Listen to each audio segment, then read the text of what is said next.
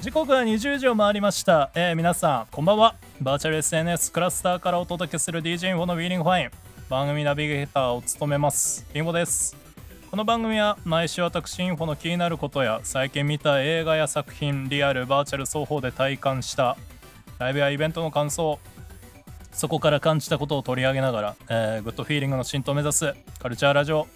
プログラムです、えー10月も下旬に突入。まもなく終わりに近づいてますね。そうこうしてるうちにあ年末ももう目の前っていった感じだと思うんですけれど今年の年末はどう過ごそうか薄ぼんやり考え始めております。今週は寒い日々も続いて、まあ、時々汗がにじむぐらいの気温もありますが記録的な猛暑汗だくの日々ももうなんだか遥か昔のような感覚になっていると同時に秋どこ行ったとつい思ってしまう。皆さんはこの時期足を運びたい地はありますか？DJ インフォのフィーリングファイン。今夜もどうぞ最後までよろしくお願いいたします。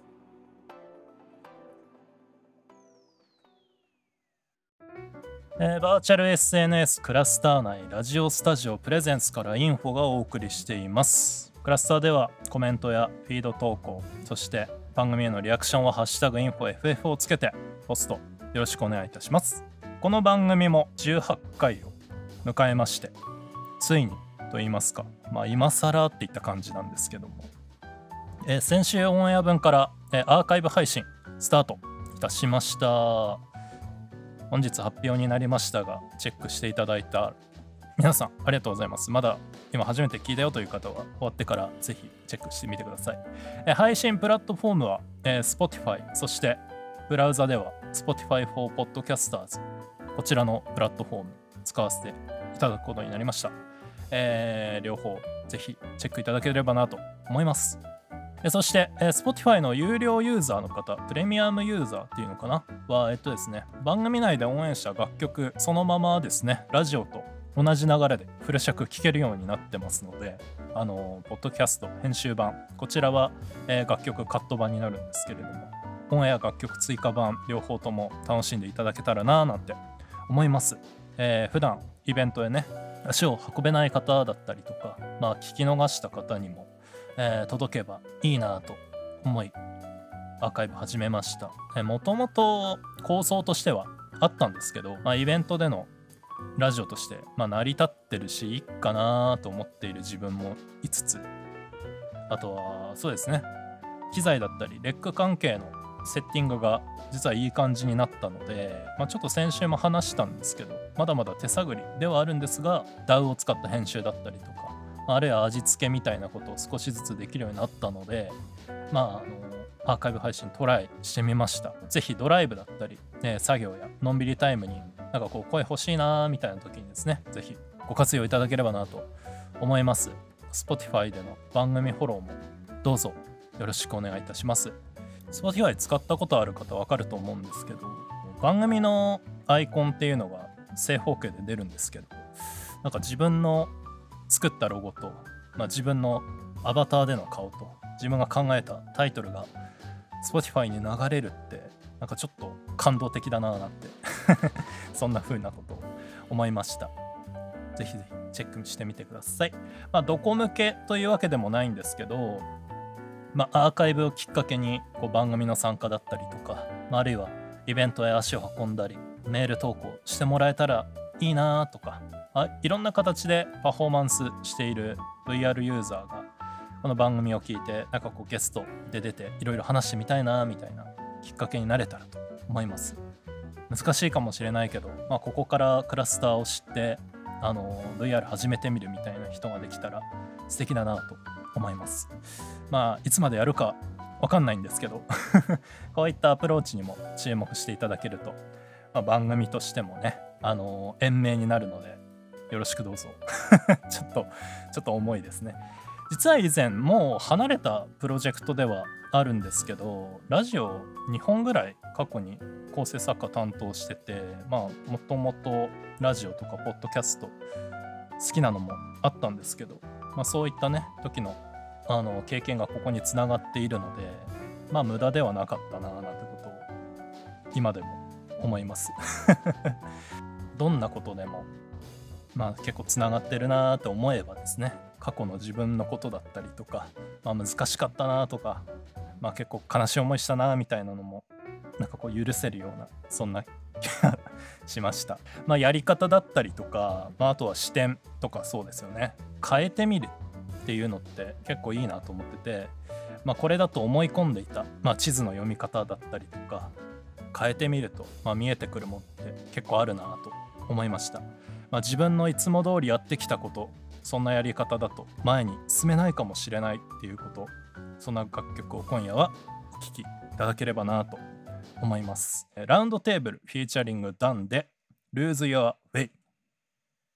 お聴きいただいたのはラウンドテーブルフィーチャリングダン Lose Your Way でしたえー、この楽曲はですね、タイプムーンが送るスマートフォンアプリ、フェイトグランドオーダー、エピック・オブ・レムナントのテーマ曲、アシュ得意点1、新宿厳霊事件のテレビ CM で起用されていた楽曲でございました。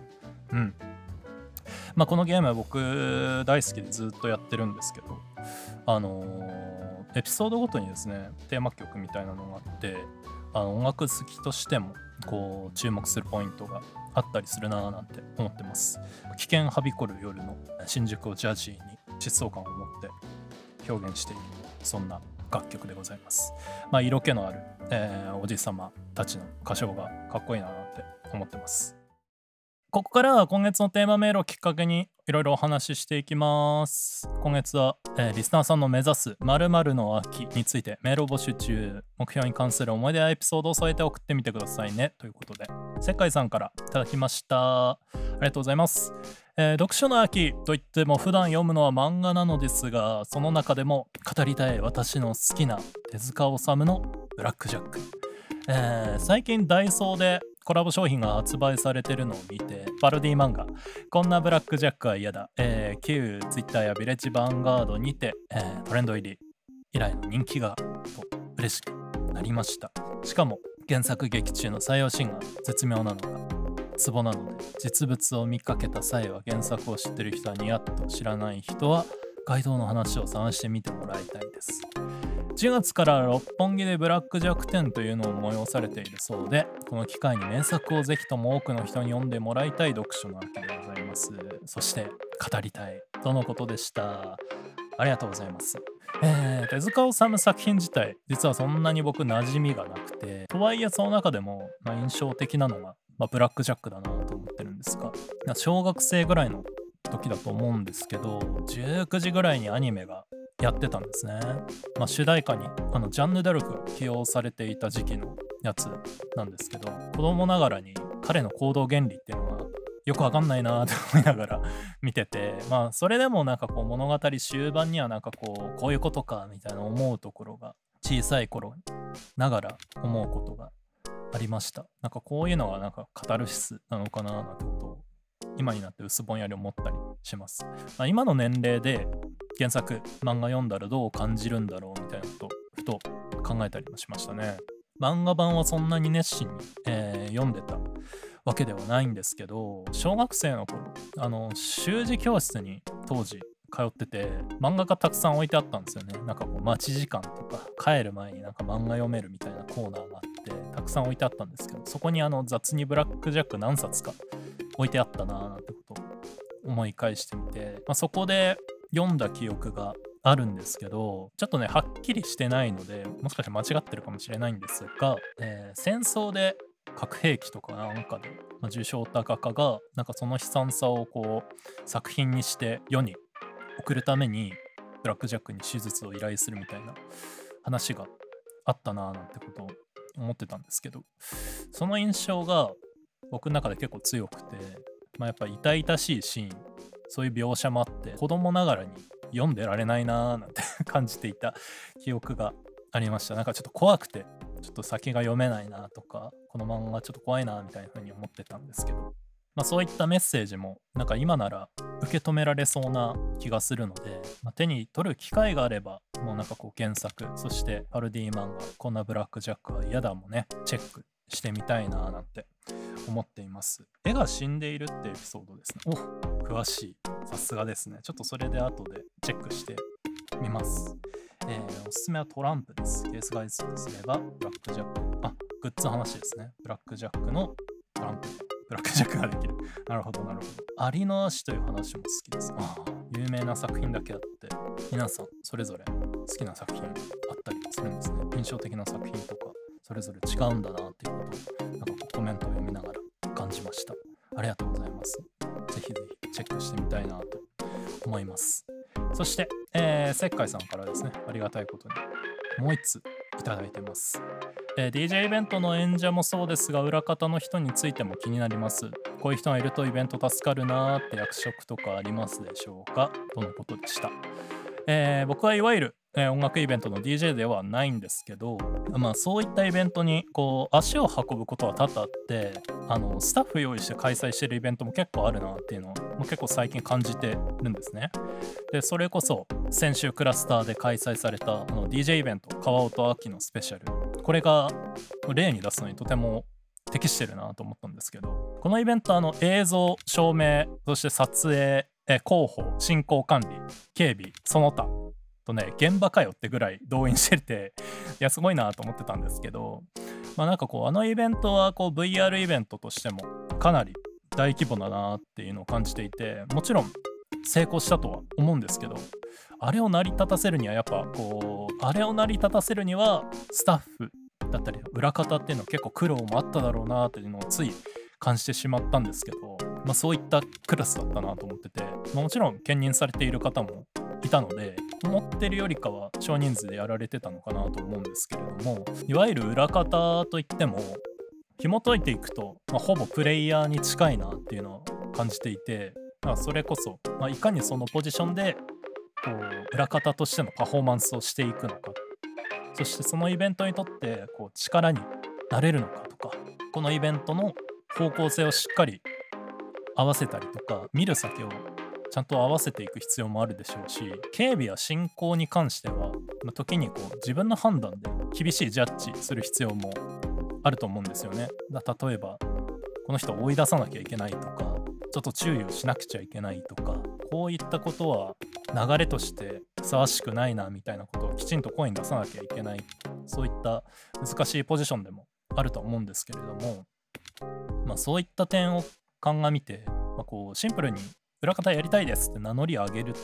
て成り立つかって言われると結構難しいのかなとは思います。手伝いたいっていうピュアな気持ちだけじゃ成り立たない部分ってやっぱあるのかなと思っててまあもちろん例に出した川音っていうのはちょっとポジション的に高すぎるのかなと思うんですけれどもあの主催やパフォーマーに何かやれることはないかって考えるのはとても素敵なことだと思います。そこからまたなんか縁がつながればいいなと思います。まあ、僕もイベント2本やってて両方ワンオペでやってるんですけど、まあ、任せたら楽だなってとこ思い返すとまあまああって、まあ、例えば BGM とか曲の本出しとか、まあ、そういった部分の分散ができてでパフォーマーそしてサポーター双方そしてお客さんが喜んでくれるようななんかこう役割分担ができたらいいなと思います。最近だとお隣つむぎさんがあのイベント中にカメラの担当を任せていたりとか、まあ、本来こうパフォーマンスに集中できるような、えー、体制を作っていたような気がします。こう DJ だけにこう集中するっていう場を作るっていうのはとてもいいなと思っててこういうところから組んでいくのがいいのかなと思います。まあでも一番重宝されるのが、まあ、やっぱ警備なのかなと思いますね。結構変なユーザー増えてきてるので、なんかそういうのを結構肌で感じているので、まあ、通報とかキックの手続きって結構面倒なので、まあ、そういった部分を担当するところから、まあ、裏方、まあ、サポーター学んでいくのがいいのかなって感じました。まあ、あるいはそういった活動をしてる人から、まあ、聞いてみたりとか、まあ、あるいは同行させてもらうっていうのも、まあ、いいのかなと思います。せっかくなので、何かしらぜひやってみてください。まあ、思いつきなので、まあ、実行するか分かんないんですけどイベントサポーターしてる人とか、まあ、ゲストに呼んでインタビューしたりとかどういったことを意識してますかとかどういった難しいとこあるんですかねとか面白いとこどうですかみたいな聞くようなのもなんか面白いかなってこのメールをきっかけに思いました。僕も知りたいなと思いますしまあこれも思いつきなのでそういったスポットの当て方も面白いのかなと思いました。まあ余談なんですけど僕らの時代って番組僕好きで普段テレビ見ないんですけどこの番組だけあのオンデマンド課金して 見てるぐらいなんですがなんかあのああいった番組みたいになんかこの僕らの時代の構成でなんかこう3人ぐらいで話すイベントってのなんかありだなってこの話題きっかけに思いました。メールありがとうございます。なんか新しいきっかけが一つできたような気がしました。ここで今週のレコメンドソングをお聴きください。グイアのリメイで空っぽなら踊ろうぜ。お聴きいただいたのはグイアのリメイで空っぽなら踊ろうぜでした。日付的にはですね、まあ、昨日、えー、10月21日に、えー、大阪のハウスバーミューズにてライフラインボリューム6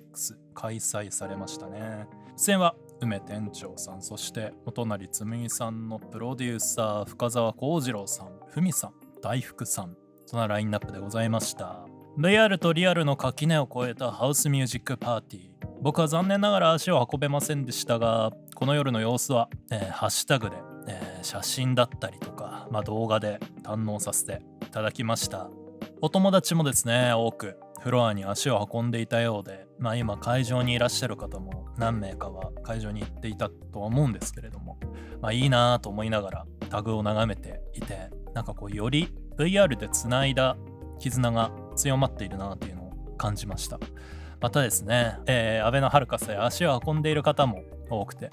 えー、バーチャルアベノハルカス SNS 担当の方もですねリアクションしていたり、えー、関連グッズ購入している方も多くいらっしゃってなんかここもまたクラスターからつながった縁だなっていうのを強く感じる日々でした、まあ、ここにたどり着いたのがなんかこう一つの到達点かなって思っていてなんかこうピュアに、えー、VR のクラブで遊んでいるところにまあ、企業の方が、まあ、足を運んで、まあ、それをフロアのみんなが歓迎してなんかこう双方楽しんで今度は現地に DJ とそのフロアで遊んでいる人たちが遊びに行ってなんかこう楽しい様子を届けたりだとか、まあ、あとはグッズを買って楽しんでる様子をですね SNS に発信する、まあ、こういったねいい循環がありましたよね。あの、ハルカス300、バーチャルアベノハルカスのキャラクター、アベノベアさんがなんかこう、より愛されていて、まあ、いい循環を、まあ、バーチャルそして現地の様子を見ながらほっこりしながら見ていました、まあ、僕もですねこういつか必ず店長さんそしてつむぎ P さんのフロアへそしてですねアベノハルカスでベアちゃんに会うぞと決心する夜でございました ということで、えー、今週はメールや SNS から感じたことをきっかけにいろいろ話してきました。引き続き普通のお便り、テーマメール、その他、えコーナー宛のメールも募集中でございます、えー、詳細はメールフォームからよろしくお願いいたします。来週はどんな気になること、伝えたいことが飛び出すのか、どうぞお楽しみに。それではここで一曲お聴きください。ザ・スペルバウンドで全てがそこにありますように。